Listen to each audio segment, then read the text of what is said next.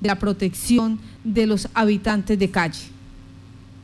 Pues Marta, eh, continuamos con esta ola de decretos, de protocolos, de directrices por parte del gobierno central, pero lamentablemente no le dan a las regiones, hay que reconocerlo, las herramientas para la aplicación, ni mucho menos los recursos en lo que tiene que ver con, con, la atención al personal, en este caso específico a los pacientes que están en situación de calle. Ha dicho el Ministerio de Salud que las entidades territoriales deben garantizar la prevención y manejo de los casos de COVID-19 en la población de calle.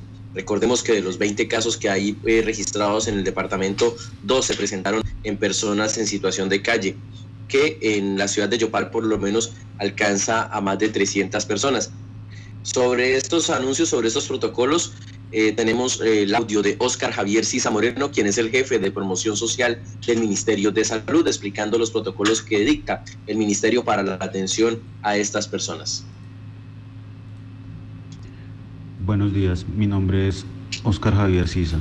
En semanas pasadas el Ministerio eh, de Salud expidió los lineamientos para la población habitante de y en calle que eh, según nuestros registros suman alrededor de 32 mil personas en todo el país, las cuales se concentran principalmente en las ciudades y, en los grandes eh, centros urbanos.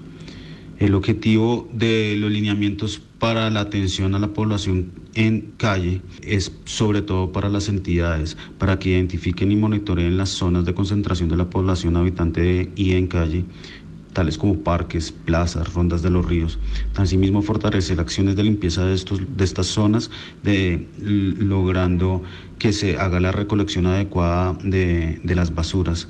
Establecer puntos para que las personas eh, habitantes de y en calle puedan lavarse eh, las manos. Y sobre todo precisar que la población habitante en calle es una de las que mayores riesgos corre dentro de la pandemia. Por lo tanto, les pedimos a todas las entidades que los prioricen en sus estrategias de minimización de, contagio, dadas sus manifiestas eh, vulnerabilidades, tanto económicas como sociales. Bueno, tenemos ahí eh, las aclaraciones por qué son o por qué deben ser priorizados esos habitantes. Eh, se habla que en el municipio de Yopal, en promedio, habrían entre 500 a 600 personas eh, en esta condición, Johan. Eh, lo que llama la atención es que el ministerio le está diciendo a las entidades territoriales, se tienen que hacer los monitoreos, se tienen que hacer la aplicación de pruebas a las personas que están como habitantes de calle, lo que obviamente tiene un valor, pues eh, un costo bastante elevado, si se tiene en cuenta que es muy difícil hacer un seguimiento de la ruta epidemiológica debido a los desplazamientos, pues que tienen estas personas. Y por otro lado, también está diciendo el ministerio, para las personas que den positivo en las pruebas, deberán eh, acondicionarse centros donde se puedan cumplir los procesos de cuarentena. Pero pues también esto va a tener un costo, va a tener un impacto en la logística y en la economía de los entes territoriales, el cual no está asumiendo el ministerio. Está diciendo que se tiene que hacer, prácticamente les está obligando a cumplir con estos protocolos, pero no hay una ayuda real por parte del gobierno central hacia los territorios para que estos protocolos que ellos mismos dictan eh, finalmente se cumplan. Sí, señor.